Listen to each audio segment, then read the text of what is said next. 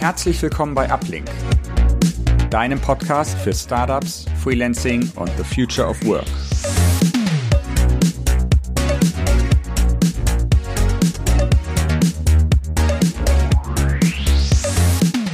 Hi everyone, cool, dass ihr wieder dabei seid und herzlich willkommen zu unserer heutigen Episode. Ich freue mich sehr auf meinen Gast heute. Ich spreche heute mit Simon Moser, dem Mitgründer und CEO von Muffin. Auf jeden Fall schon mein Name, der im Kopf bleibt. Herzlich willkommen, Simon. Vielen Dank, schön, dass ich da sein darf. Sehr gerne. Für alle, die dich noch nicht kennen, wer ist Simon und was verbirgt sich genau hinter Muffin? Ja, also ich bin Simon, äh, bin 30 Jahre alt, lebe in Berlin seit einiger Zeit, komme ganz ursprünglich mal aus dem schönen Franken, aus Würzburg, daher auch das rollende R. Bin jetzt seit gut eineinhalb Jahren einer der Mitgründer und CEO von Muffin. Ähm, Muffin ist ein Introtech, würde man jetzt vielleicht nicht direkt vermuten bei dem Namen. Ähm, aber wir wollen Versicherungen ja so einfach machen, wie mit einem Freund zu chatten. Wir wissen, die Branche ist sehr undigitalisiert, extrem altbacken, Zugänge sind sehr schwierig und ja, wir wissen auch, es wird niemals äh, so sexy werden wie jetzt eine neue Trading-App ähm, mit der Leute die ganze Zeit interagieren. Ähm, aber wir wissen, wie nervig das Thema für die Menschen ist. Wir wissen, dass sie es die ganze Zeit wegprokrastinieren. Ähm, ja, und wir wollen die Schmerztablette sein, die den Versicherungsschmerz für die Menschen nimmt ähm, und äh, die für sie alles in diesem Bereich regelt. Absolut. Das kenne ich, glaube ich, auch viel von Freunden. Jeder hat noch diese ein oder andere Versicherung, die man auf dem Zettel hat, die man eigentlich mal noch machen müsste oder überhaupt erstmal in den Prozess der Recherche gehen müsste. Ich bin auch schon super gespannt und habe mega viele Fragen dazu, aber lass uns vielleicht mal ganz von vorne anfangen. Euer Gründerteam besteht gleich aus vier ähm, Personen. Wie seid ihr zusammengekommen? Kennt ihr euch schon von der Uni oder ähnliches oder wie ist quasi eure Gründungsgeschichte? Ja, also drei, meine drei MitgründerInnen äh, kommen tatsächlich alle von der Code University, ist ja so vor allem in der Startup-Szene eine, eine relativ bekannte Uni, äh, Gründeruni hier in Berlin, sitzt ja auch in der Factory Görlitzer Park, wo ihr mit Uplink ja auch sitzt, daher auch der Kontakt. Ähm, Thomas und ich kennen uns tatsächlich, weil wir beide während des Studiums mal im klassischen Finanzvertrieb gearbeitet haben nebenbei und dort so ein bisschen die, ich nenne es mal dunkle Seite der Macht erleben mussten, wie Versicherungsberatung eigentlich nicht ablaufen soll, wo es wirklich nur um Vertrieb geht, da dann den Leuten irgendwas aufzuquatschen, was sie nicht brauchen, irgendwelche Lebensversicherungen ähm, ja, und eigentlich einfach nur um die schnelle Provision, wo alles undigitalisiert ist, ähm, alles extrem altbacken und ja, irgendwelche mit 30er Jungs in Anzug und Krawatte versuchen, schnelles Geld zu machen. Und genau, deswegen so der Kontakt unter uns, Thomas und ich aus der Branche, die anderen drei von der Uni. Und da haben wir irgendwann unsere Kräfte gebündelt, um, um Muffin äh, zu gründen. Mhm. Das heißt, ihr habt quasi, wie kann ich mir das vorstellen, wie so eine Gründeruniversität quasi abläuft? Heißt, ihr habt da wirklich einen abgesteppten Zeitrahmen gehabt, wo ihr die Idee gemeinsam entwickeln können, konntet? Oder ist es quasi danach entstanden und ihr habt euch da ähm, kennengelernt und connected?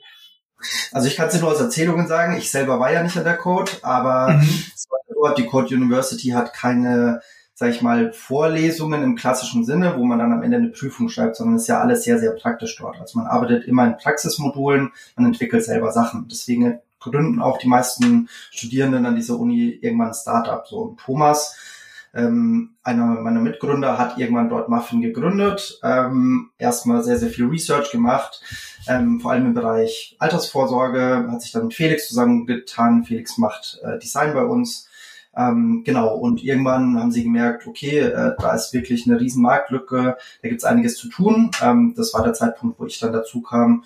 Und genau, dann ist uns noch Ellie gejoint als unser CTO. Mhm. Spannend. Bei vier Leuten, wenn quasi jeder gleichberechtigt bei euch, wenn ich es richtig herausgehört habe, auch ähm, das Sagen hat, interessiert mich brennend, wie teilt ihr euch die Aufgaben ähm, im Team auf? Besprecht ihr trotzdem quasi alle Entscheidungen gemeinsam oder hat mehr oder weniger jeder Gründer für einen, äh, für einen anderen Geschäftsbereich den Hut auf? Ja, also klar, die wichtigen strategischen Sachen entscheiden wir nach wie vor als Team. Ist auch wichtig, weil nur so, wenn alle Leute an Bord sind, äh, kann man auch an einen Strang ziehen aus unserer Sicht, aber wir haben es schon nach Kompetenz aufgeteilt. Ne? Also der eine leitet das Tech-Team, die andere das Design-Team. Ähm, Thomas macht bei uns Produkt und Operations und ich mache alles, was Partnerships angeht, Sales angeht, äh, Fundraising angeht, HR angeht ja, so typisch Frühphase CEO, so ein bisschen äh, Mädchen für alles. Mhm. Also habt ihr die Aufgaben quasi schon nach Geschäftsbereichen eigentlich ähm, aufgeteilt. Genau. Absolut. Ja. Was würdest du sagen, sind die, die Vor-, aber auch vielleicht Nachteile bei, bei mehreren Gründern oder einem großen ähm, Gründerteam? Ja, also ich sehe hauptsächlich Vorteile, muss ich sagen. Natürlich ähm, clasht man auch immer mal wieder und denkt sich dann, verdammt, hätte ich mal mit weniger Leuten gegründet und wollte jetzt ganzen Abstimmungen. Aber gleichzeitig ist ja dieses ständige gechallenged werden in seinen Entscheidungen, in seinen Meinungen, die regelmäßigen Abstimmungen bringen ja eigentlich das Unternehmen nach vorne, ne? weil man selber ist teilweise in, aus seiner Sicht da gefangen und ein bisschen festgefahren und ähm, wenn man da immer wieder gechallenged wird, gerade aus anderer aus anderen Sichtweisen oder auch aus anderen Altersstrukturen zum Beispiel, also ähm, die Jüngsten in unserem Gründerteam sind Anfang 20, ich bin 30, das, das clasht manchmal auch einfach, ist es schon äh, sehr, sehr wertvoll. Plus, was ich als Riesenvorteil sehe, ist, jedes unserer Teams wird geführt von einer Person, die eine sehr, sehr große intrinsische Motivation hat, das Unternehmen weiterzubringen und das Unternehmen zu führen. Und so wird das eigene Team gepusht, so ähm, ja, sind die Leute die ganze Zeit motiviert und ich glaube, das ist eigentlich der Hauptvorteil äh, von der gemeinsamen Gründung. Ja, absolut. Ich glaube, das trifft auch gar nicht mal unbedingt nur auf ein Gründerteam zu, ist, glaube ich, auch einfach super relevant bei jedem kleinen Team oder auch bei Startups, die irgendwie gebootstrapped sind. Das, selbst wenn das Team noch nicht so groß ist, quasi jede Entscheidung irgendwie nochmal in Frage ähm, gestellt wird. Und da ist, glaube ich, jede, jeder Input von Personen, die irgendwie motiviert mitarbeiten, ähm, super wichtig. Absolut. Simon Muffin auch in einer, in Phase machen über Mitarbeiterbeteiligungen, VSOPs. Ich meine, diese ganzen Modelle gibt und die gibt's ja auch nicht umsonst und äh, wir sind auch großer Fan davon. Ähm, es muss nicht eine Person die Macht im Unternehmen haben oder die Mehrheit, sondern umso mehr Leute da beteiligt sind in, in signifikanter Weise, umso mehr, glaube ich, ziehen alle an einem Strang. Absolut, absolut. Gerade wenn man irgendwie auch als Mitarbeiter gehört wird und das Gefühl hat, ich kann auch Entscheidungen, die quasi irgendwie von, von Gründern oder so in, kommen, in Frage stellen und genauso irgendwie äh, mitwirken in verschiedenen Bereichen. Das ist, glaube ich, super, super wichtig, um alle auch irgendwie motiviert ähm, zu halten. Wenn wir uns einmal Muffin selbst anschauen, ähm, ihr tretet ja quasi als digitaler Insurance Buddy äh, auf und ähm, sagt quasi, hey, bei euch bekommt man einfach komplett Support ähm, via WhatsApp, ohne dass man irgendwelche Termine mit Maklern oder so buchen kann. Vielleicht kannst du mir einmal erklären, was bedeutet quasi für dich äh, Insurance ähm, Buddy genau und auf welche Bereiche ähm, bezieht sich das? Ja, also Insurance Buddy ist genau das, was man meint. Wir wollen also wenn, wenn du irgendwas brauchst, was ich, du willst eine Einschätzung, ob du ein Auto kaufen sollst, das du irgendwo auf eBay Kleinanzeigen gefunden hast, du suchst eine neue Wohnung, was ist das erste, was du machst? Du schreibst irgendwelchen Freunden auf WhatsApp, die sich damit auskennen. Genau dieses Modell wollen wir eigentlich in die Versicherungswelt übertragen, weil was wir sehen, wie es aktuell ist, entweder gibt's die klassischen ähm, In-Personen-Makler, Berater noch, was ich, in deiner Sparkasse oder bei den großen MLPs dieser Welt. Ähm, oder es gibt dann halt rein digitale Lösungen aller Check24 und so weiter, wo man dann wiederum alles selber machen muss, sich durch Sachen klicken muss, wo sehr, sehr viel Insurance-Lingo ist, den dann kein Mensch versteht. Und wir wollen die Hybridform davon sein. Also wir wissen, die Leute wollen sich nicht damit groß, groß auseinandersetzen, super viel Research da reinstecken, weil auch zu viel Information da ist, alles verwirrend ist. Ähm, und genau das wollen, diesen Pain wollen wir den Leuten abnehmen. Sie können uns einfach in WhatsApp schreiben, sagen, wie wir sie unterstützen können, ob das jetzt ein Vergleich ist von oder eine Einschätzung, ob deine aktuelle Absicherung gut ist, die Produkte, die du gerade hast, noch zeitgemäß sind oder sich Leute fangen ihren ersten Job an und wollen jetzt äh, zum ersten Mal eine Berufsunfähigkeitsversicherung oder haben ihre erste eigene Wohnung, wollen eine Hausratsversicherung, dann suchen wir nach passenden Angeboten für dich. Und es wirklich von Erstkontakt über ähm, dir verschiedene Ange äh, Angebote schicken, Informationen schicken, Übersichten bis zu Vertragsabschluss, kannst du das eigentlich alles über WhatsApp machen. Und da gibt's hier mittlerweile durch die WhatsApp Business API auch Möglichkeiten, die wir natürlich nutzen, um das Ganze datenschutzkonform zu machen.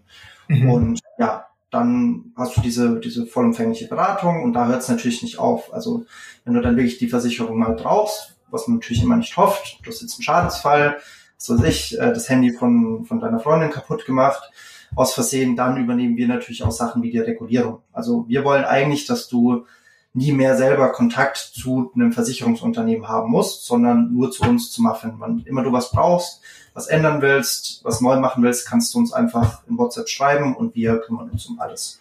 Das ist der Ansatz und das genau das ist mit Buddy gemeint. Mhm. Also quasi das Google für Versicherungen. Wenn ich es jetzt richtig rausgehört habe, ähm, ist es ja auch egal, mehr oder weniger welche Versicherung. Das heißt, ihr kümmert euch um Krankenversicherung genauso, aber auch um so Themen wie irgendwie Haftpflicht oder Berufsunfähigkeitsversicherung. Oder seid ihr da auf eine bestimmte Sparte eingeschränkt? Nee, also wir können erstmal alles anbieten, ähm, alles was Personenversicherungen sind und äh, als mhm. Makler ist auch das Schöne. Also wir können knapp 90 Prozent des Marktes anbieten. Alles, was mit Maklern zusammenarbeitet und sind da nicht an spezielle Versicherungsunternehmen oder Konzerne gebunden. Ähm, was auch wichtig ist, weil für verschiedene Altersgruppen, für verschiedene Berufe machen ganz verschiedene Produkte Sinn. Deswegen ist es da immer wichtig, möglichst breit aufgestellt zu sein, um wirklich das perfekte Produkt für dich zu finden. Absolut, absolut. Ich kann mich noch erinnern, als ich damals irgendwie, ich glaube, es war vor zehn Jahren oder so, mich erstmal malig mit so ein paar Themen auseinandergesetzt habe, fand ich es dann schon recht bezeichnend, dass man irgendwie zu verschiedenen Maklern gegangen ist, aber im Endeffekt immer auf dieselben zwei oder drei Versicherungen rausgekommen ist. Vielleicht war die, die Position besonders gut oder es gab genau. noch nicht so viel. Vielleicht die mit der besten Provision. Ja. Wahrscheinlich, ne? Und man hat dann trotzdem quasi bei jedem Makler dieselbe Versicherung angeboten bekommen zu anderen ähm, Sätzen im Endeffekt. Ähm, ja. Ein anderer Player, der euch ja wahrscheinlich auch bekannt ist, ist natürlich Clark. Die bieten genauso an, dass sie viele Sachen komplett ähm, digital abwickeln. Komplett digital, glaube ich, bei WhatsApp, so wie das bei euch funktioniert, ähm, geht tatsächlich noch nicht. Aber generell, was würdest du sagen zu Clark? Was sind eure Unterschiede? Was versucht ihr anders zu machen? Habt ihr einen komplett anderen Ansatz? Ja, ähm, Unterschied, also ich meine, klar, Clark war erstmal ein guter Schritt in die richtige Richtung. Es waren die ersten, die gesagt haben, wir digitalisieren jetzt mal die komplette Versicherungsberatung, wir bieten mal eine App an. Ähm, aber es ist wieder sehr, sehr viel Self-Service. Also der Zugang ist jetzt nicht so einfach. Du musst dir erstmal eine App runterladen. Ähm, du musst dich dadurch Funnel klicken, musst dich selber um, um alles erstmal kümmern.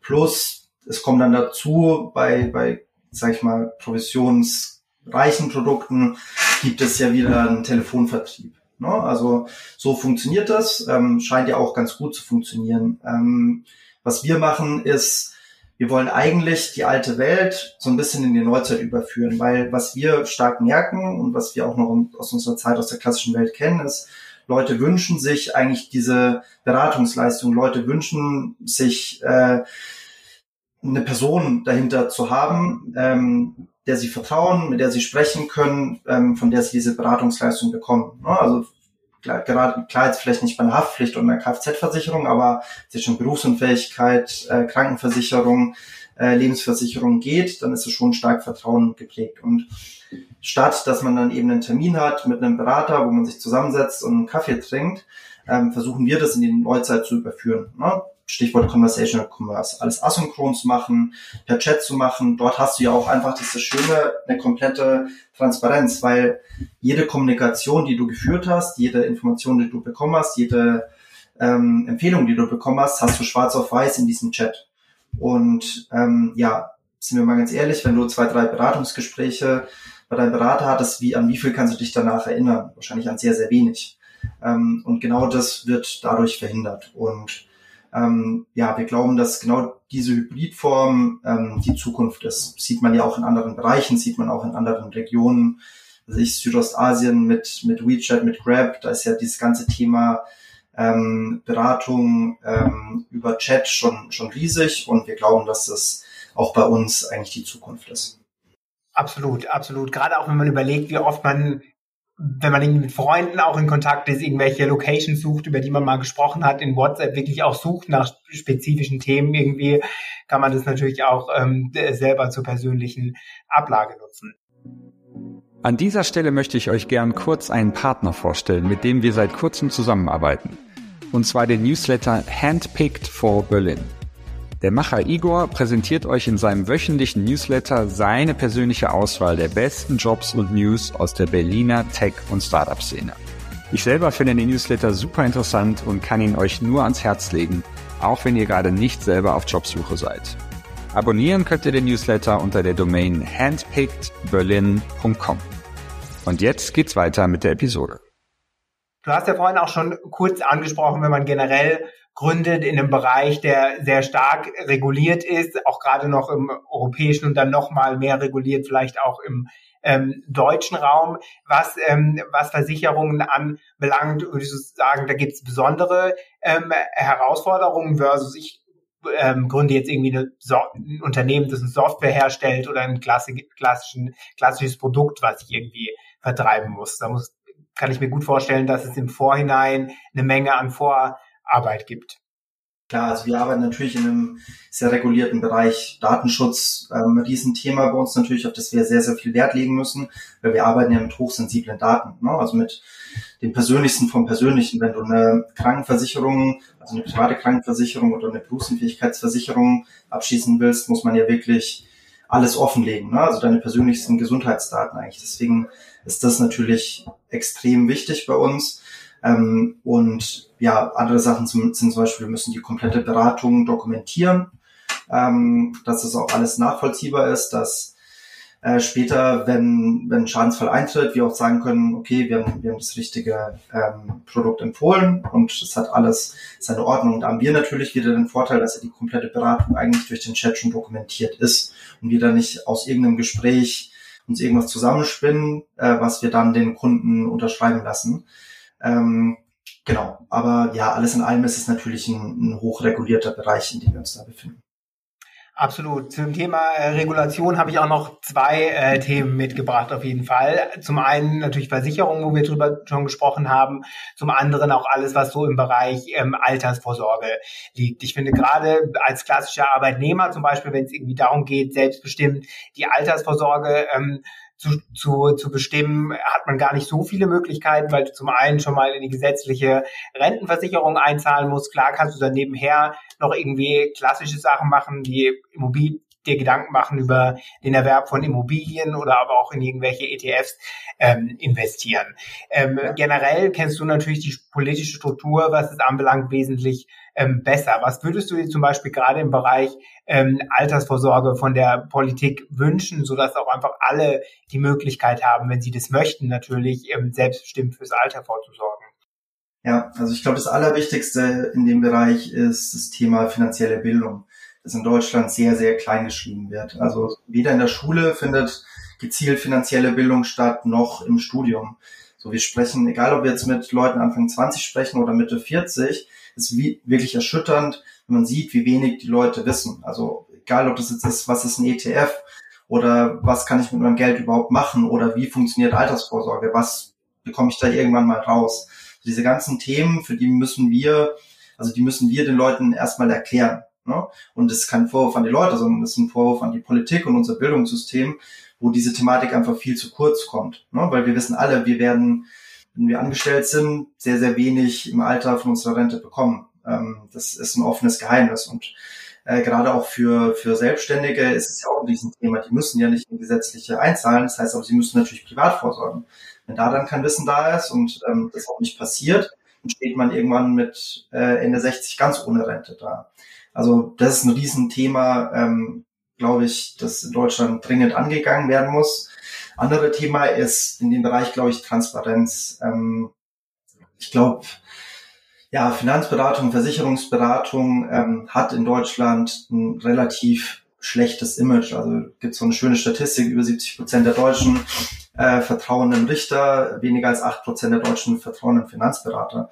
Das kommt ja nicht von, von ungefähr. So, das ist eine Statistik, die natürlich daher kommt, dass sehr, sehr viel Schindluder in dem Bereich getrieben wird, dass sehr viele Leute irgendeinen Schrott hier andrehen wollen, wo sie halt viel Provision bekommen. Und ähm, da würde ich mir wünschen, dass einfach viel mehr äh, ja, Zwang zur Transparenz, Zwang zur Offenlegung von Provisionssätzen ähm, herrscht, gerade im Bereich Altersvorsorge. Ne? Also du, du schließt ein Altersvorsorgeprodukt ab und dann zahlst du die ersten Jahre erstmal die Provision äh, deines, deines Vermittlers bei den meisten Produkten ab, stehst dann nach fünf Jahren im Minus da. Das, das kann ja nicht sein. Ne? Äh, da gibt es dann Zinseszinseffekte, die da eigentlich einsetzen sollten, die aber nicht einsetzen können, weil du einfach Provisionen abstotterst. Und das wird den Leuten aber nicht erzählt. Den Leuten wird erzählt, äh, du hast hier gerade ein kostenfreies Produkt abgeschlossen. Im Kleingedruckten stehen dann halt die ganzen Gebühren und so weiter. Und die wenigsten Produkte auf dem Markt sind wirklich gut und wirklich fair und transparent. Ähm, klar versuchen wir genau diese Sachen zu vermitteln, aber das ist schwer, dagegen die Großen anzukommen, die natürlich auch sagen, es ist kostenfrei, was sie auch offiziell sagen dürfen, obwohl es nicht so ist. Und genau, deswegen würde ich mir wünschen, dass da einfach deutlich mehr Zwang zur Offenlegung von Kosten, von äh, Gebühren und so weiter herrscht. Absolut, sind, glaube ich, zwei ähm, essentielle äh, Dinge, die du angesprochen hast. Das eine ist ja auch einfach politische Bildung, dass so Sachen in den Bildungsauftrag mit einfließen. Ähm, ich glaube, es ist auch immer einfach nach wie vor ja noch so ein riesiges strukturelles Problem irgendwie. Wenn die Eltern beispielsweise natürlich schon eine finanzielle Bildung mitbringen, irgendwie vielleicht das Geld für die Kinder anlegen, vielleicht schon einen ETF-Sparplan machen ne, für das Kind, statt irgendwie klassisch das Geld auf dem Sparbuch ähm, zu parken, kriegt man ja schon ein ganz anderes ähm, Verständnis dafür mit, versus irgendwie, man hat davon noch nie was gehört und nach der Uni überlegt man sich dann, hey, ähm, was soll ich eigentlich mit meinem Geld machen und fängt dann auch schon wesentlich ähm, später an. Also da bin ich ganz bei dir. Ich finde es auch immer noch nach wie vor erschreckend, dass es gar kein keine Bedeutung in der Schule irgendwie beispielsweise ähm, mitbekommt. Ich selbst habe Wirtschaftswissenschaften ähm, studiert und habe erstmal versta erstmalig verstanden, wie der Aktienmarkt denn so funktioniert äh, im Rahmen von meinem Studium und tatsächlich das, was ich meistens noch so mitbekommen habe, irgendwie auch von den Eltern, man kauft halt ein Haus und spart sein Geld, hat vielleicht eine klassische Altersvorsorge, aber Aktien sind eher so böse und man hört irgendwie nur schlimme Geschichten, wie Leute ähm, ihr Geld verlieren, so ohne dass man jetzt auf den Kopf gefallen ist. Aber das ist, glaube ich, das, was noch in ganz vielen Köpfen irgendwie drin ist. Deswegen glaube ich auch, dass das ganz klar in der Schulbildung irgendwie verankert sein muss.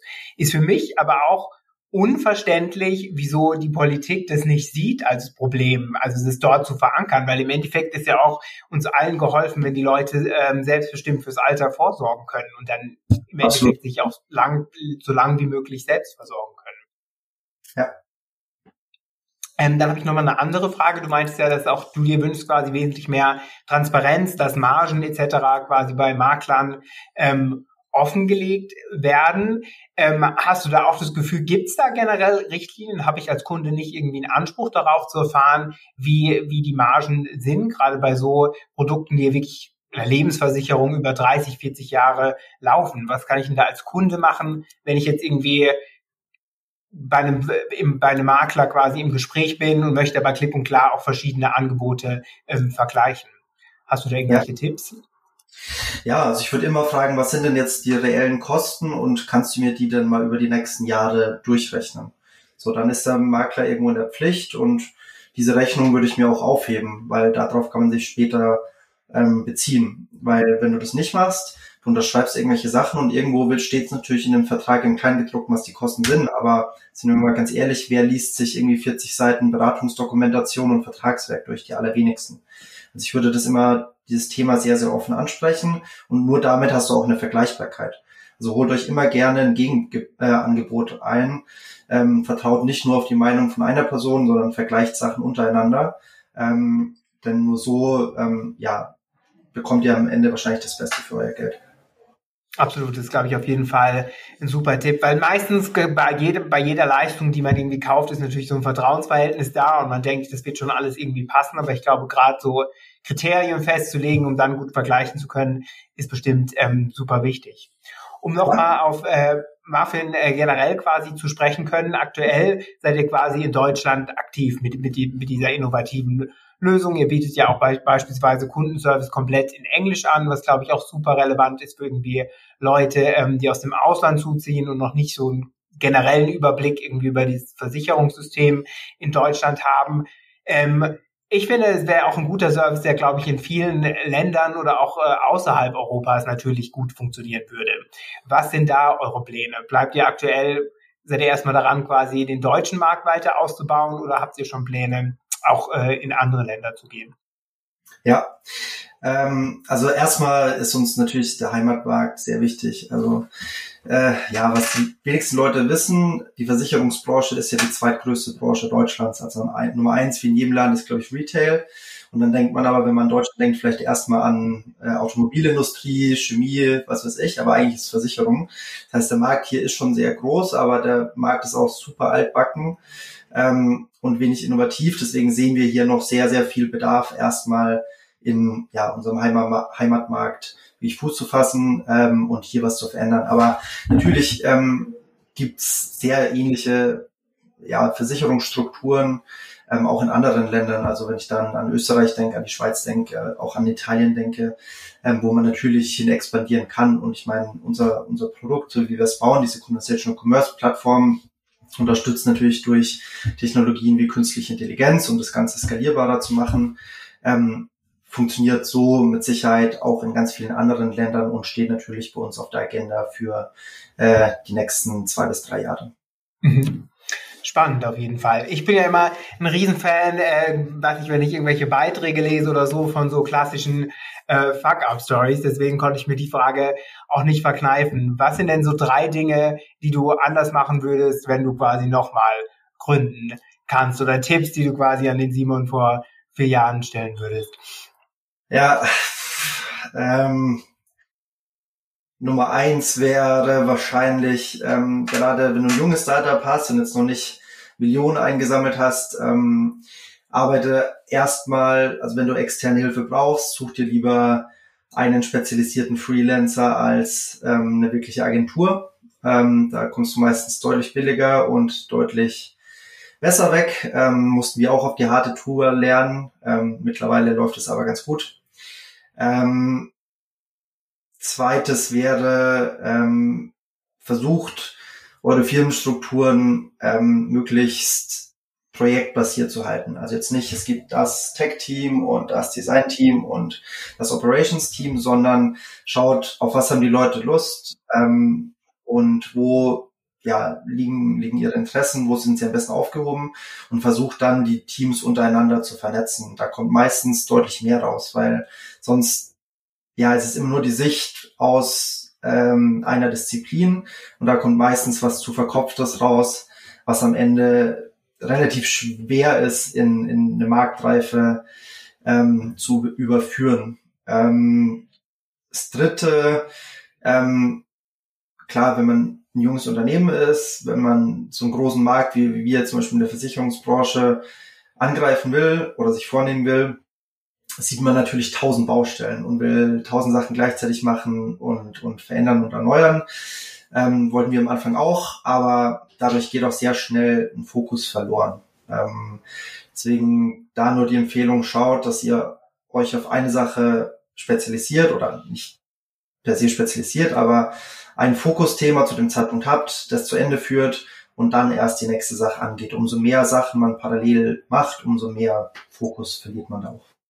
Das wären mal die drei Sachen. Absolut, auf jeden Fall super, super hilfreiche ähm, Tipps, was ich auch absolut äh, bestätigen kann ähm, von, von unseren Kunden, was ja auch überwiegend ähm, Startups sind, auch gerade in, äh, in Skalierungsphasen, dass oftmals irgendwie ein Coaching durch einen erfahrenen Freelancer beispielsweise irgendwie sei es in einem äh, Tech-Bereich oder auch im Aufbau von irgendwelchen Marketingkanälen, manchmal sinnbringender sein kann, da ein Tages- Workshop zu haben, wie man eigentlich die Sachen aufbaut und dann selber in die Umsetzung geht, wie irgendwie eine Full-Service-Agentur, die quasi alles von vorne bis hinten ähm, bis hinten umsetzt. Und auch den projektbasierten Ansatz ähm, finde ich auf jeden Fall ähm, super spannend, weil ich glaube, gerade auch so Bezug, produktbezogene Sachen ist auch immer mega interessant, mal einen anderen Blickwinkel ähm, zu bekommen, wie rein den von dem Tech-Team und vielleicht einem Product-Team noch.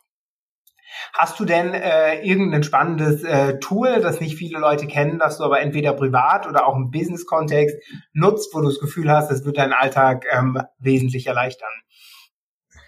Ähm, was wir seit neuestem hier bei uns nutzen, ähm, was uns vieles sehr einfacht oder vereinfacht, äh, das Tool nennt sich Retool. Ähm, mhm. Und damit lassen sich eigentlich einfache Workflows, die sonst eher manuell händisch ablaufen, mhm. ähm, automatisieren, ähm, ohne riesen Coding-Aufwand. Und vor allem ist es schön an Retool, dass es verknüpfbar ist mit allen Apps, die du so im Alltag nutzt.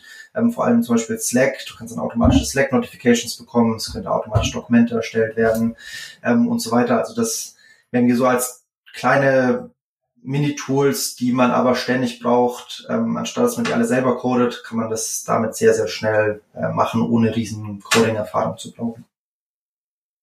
Cool, werde ich mir auf jeden Fall merken und packe ich natürlich unseren Hörer auch in die Show Notes. Und meine letzte Frage, hast du aktuell noch irgendeinen, auch kann komplett businessunabhängig sein, irgendeinen Film oder einen Podcast, den du gerade gerne hörst, der dich irgendwie inspiriert auf die eine Art und Weise? Mm, ich habe vor kurzem eine Serie angefangen, äh, die ich sehr spannend und auch ganz gut gemacht finde äh, nennt sich ähm, We Crashed, ähm, mhm. geht um den Aufstieg und ich glaube, spoilert jetzt nicht, nicht zu viel, auch den äh, Fall von WeWork. Ähm, und ja, was da vor allem, glaube ich, sehr gut rauskommt, ist, wie schnell sich um irgendein Hype-Thema eine Blase aufbaut. Natürlich auch ein bisschen VC-getrieben aufbaut und dass man da sehr, sehr vorsichtig sein muss. Ähm, haben wir jetzt auch, glaube ich, über die letzten Jahre mit den ein oder anderen Themen, ob es jetzt Lieferdienste sind oder andere Sachen, gesehen, dass nicht jeder Hype da auch nachhaltig ist und ähm, nicht jede scheidende neue Pferd auch wirklich die, die nächste große neue Sache ist. Ähm, ja, finde ich, finde ich super gemacht, kann ich sehr empfehlen. Super spannend. Das ist, glaube ich, immer auch so ein zweischneidiges äh, Thema irgendwie. Wenn man sieht, irgendwie ist es eine Bewegung, Stoßrichtung irgendwie am VC-Markt vorhanden, gibt es, glaube ich, immer die zwei Arten von Gründer, die die gründen, irgendwie, weil sie wirklich überzeugt sind und irgendwas machen möchten und auch viele Gründer, die gründen, um dann irgendwie nach zwei Jahren schnell zu verkaufen und irgendeinen Exit zu finden. Und wenn dann irgendwie das eine überwiegt, kann es natürlich einen Markt ganz schön auf den Kopf stellen zum Teil. Auf jeden Fall. Simon, super. Vielen lieben Dank für deine Zeit. Wir haben auf jeden Fall äh, viel mitgenommen und viele hilfreiche äh, Tipps gehabt. Ich wünsche dir noch einen schönen Nachmittag und äh, wir hören uns bestimmt bald. Das gleiche, Nick. Vielen Dank. Ciao. Das war's für diese Episode. Wenn du selbst einmal in unserem Podcast zu Gast sein willst oder jemanden kennst, der darauf Lust hätte, schreib uns einfach eine E-Mail an hello at uplink.tech. Das ist uplink.tech. Außerdem würden wir uns natürlich sehr freuen, wenn du uns eine kurze Bewertung für unseren Podcast hinterlässt. Das ist ganz einfach auf iTunes möglich oder auf der Webseite ratethispodcast.com slash uplink. So long und bis zum nächsten Mal.